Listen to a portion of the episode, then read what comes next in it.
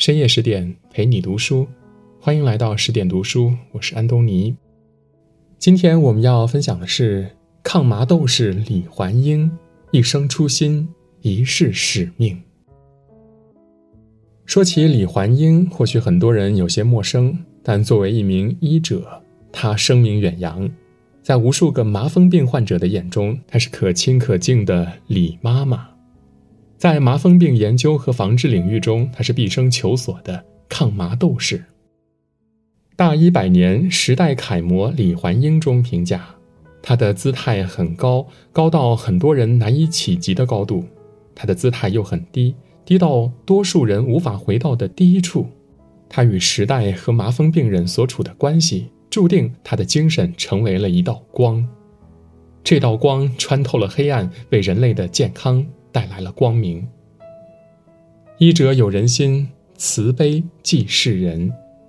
为了一个没有麻风的世界，一生孑然一身的他，用匠心恪守了初心，以奉献践行了使命。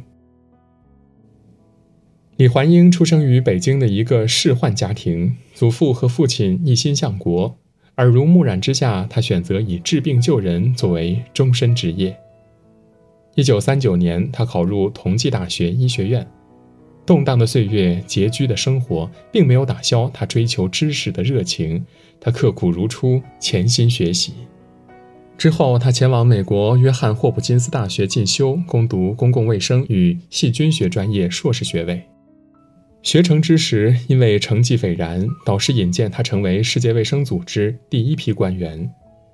任职期间，李焕英先后被派往印度尼西亚、缅甸等国开展传染病防治工作，见识了很多落后地区因贫穷导致疾病蔓延的现状。闲时，他若有所思：新中国正处于百废待兴之中，每一个中国人都责无旁贷。合约期满后，世卫组织主动提出与他续签五年合同，他却婉言谢绝了。比起这份丰厚优渥的待遇，他更在意的是心心念念的祖国。鲁迅先生说过：“无穷的远方，无数的人们都和我有关。”李环英也是这么想的：“我是中国人，我的归属就是我的国家，我必须把最好的年华献给祖国。”于他倾其所学，要为祖国的建设出一份力，献一份心，尽一份责任。而那时，李环英全家都已经移居美国，他瞒着他们，只身一人辗转多国，于1958年回到了北京。在简陋的实验室里，他自创条件进行麻风抗原检测。为了明确新药的效果，他还在自己的手臂上进行注射，留下了清晰可见的疤痕。回国的第六年，李焕英的父母终于见到了日思夜想的女儿。两位老人苦口婆心地劝他去美国和家人团聚。心中有国，万里山河皆为家。李焕英还是拒绝了，他不愿离开岗位，不愿放弃工作。一九七零年，单位迁至江苏泰州，在那里，他见到了麻风病人面部畸形、肢端残疾，内心震撼不已，而且。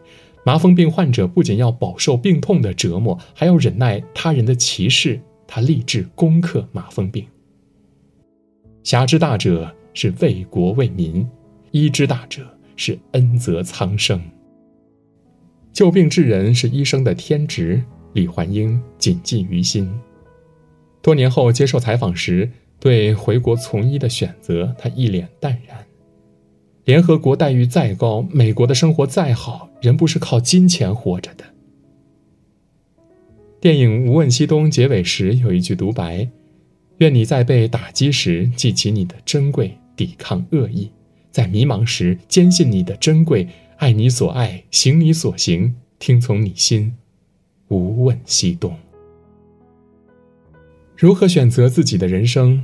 心之所向，便是最好的答案。”为报效祖国，为护佑苍生，纵使高薪续约，纵使亲情召唤，李焕英也不改初心。到北京友谊医院任职后，李焕英又主动申请调入热带医学研究所，全力抗击麻风病。这一年，他五十七岁。为了精准调研，他来到麻风病的高发地区云南西双版纳的勐腊县。在当地，所有罹患麻风病的村民都被安排在一个与世隔绝的地方，因为病菌的侵袭，病人们秃手秃脚，眼睛无法闭合，甚至连脚被钉子、石头割破了也感觉不到疼痛。提起麻风病，很多人都闻之色变，避之不及。李焕英却热情地上前与病人们握手、拥抱，并一一为他们查探病情。走到病人家里，他渴了舀起水，闷头就喝；饿了端起碗就和他们一起吃饭。慢慢的，李焕英用行动打消了他们的顾虑，也拉近了与他们的感情。病人们敞开心扉的向他哭诉，他承诺一定会帮他们治好病。没有比人更高的山，没有比脚更长的路。对科技坚信不疑的他，一头扎进了医学研究的工作中。经过一段时间的实验和问询，他了解到世卫组织有了治疗麻风病的药物配方。审批流程结束后，他争取到了新药，并重新回到勐腊县。他结合国外先进的治疗方法，在当地开展非隔离的就地短程联合化疗方法。因为担心病人不配合，他将药送到试点病人手中，有时还亲自喂药打针。俗话说：“八两换半斤，人心换人心。”李焕英极致的细心和耐心，让患者们重新燃起战胜疾病的信心和勇气。而对于病人每一次服药后的病情变化，他都一五一十地记录下来。这一记就是整整两年。他的严苛无法撼动，他的认真无人能及。世上万事，怕就怕认真二字。山高林密，道路艰险，李焕英坚持送药，所以乘车走险路、溜索渡河、坐木筏就成了家常便饭。当然，他也数次经历车祸和翻船。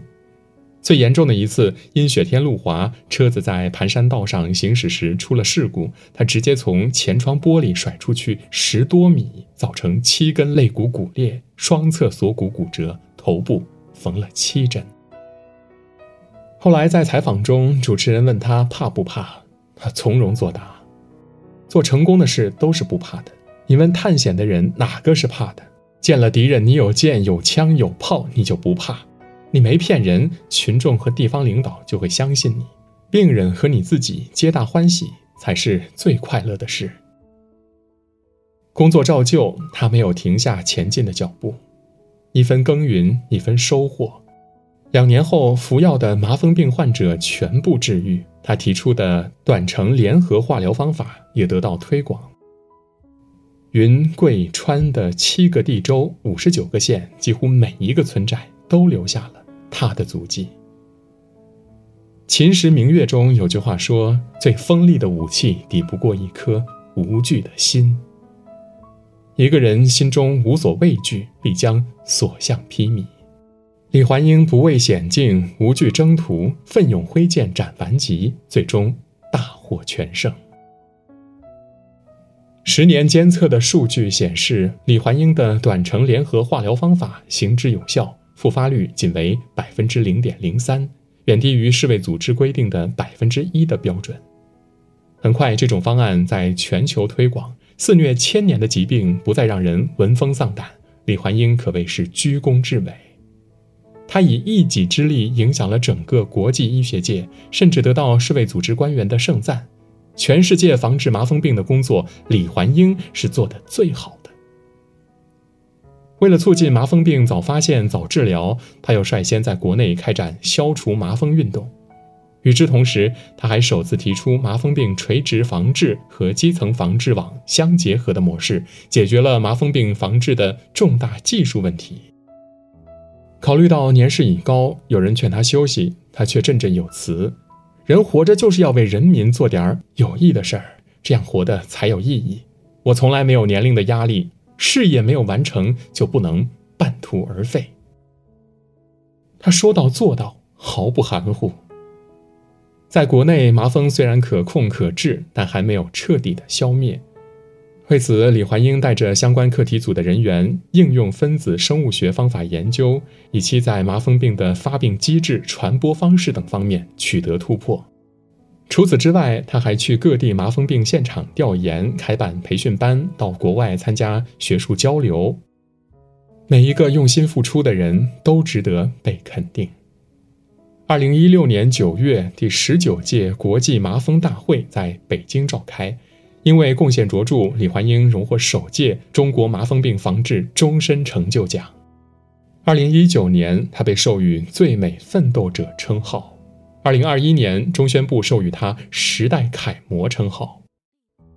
当各项荣誉和奖项纷至沓来，李焕英继续奔忙，他的人生字典中没有退休二字。和往常一样，他仍然有条不紊地工作着。每天早上到办公室后，先翻阅国际上最新发行的麻风病杂志，再指导助手做实验。看不清书页上的外文，他手持放大镜缓缓移动。膝关节受损导致行动不便，他就拄着拐杖走。任何困难都动摇不了他矢志彻底消灭麻风病的信念。曹操的“龟虽寿”有言：“老骥伏枥，志在千里；烈士暮年，壮心不已。”生命不息，奋斗不止。李焕英用实际行动诠释了一名医者的赤子之心和爱国情怀。百岁时，李焕英动情地说：“回国不是白跑了，我不觉得后悔，我觉得此生活得很值得。”其实不止于他，每一个坚定信念、砥砺前行的人都会得到命运的眷顾。《华严经》中写道：“不忘初心，方得始终；初心易得，始终难守。”坚守初心，贵在始终。李焕英做到了。一生择一事，一事终一生，一生为病患。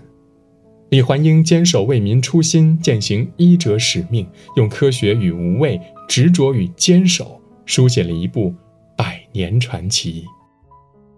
人生多舛，世事多艰，生活向来如此。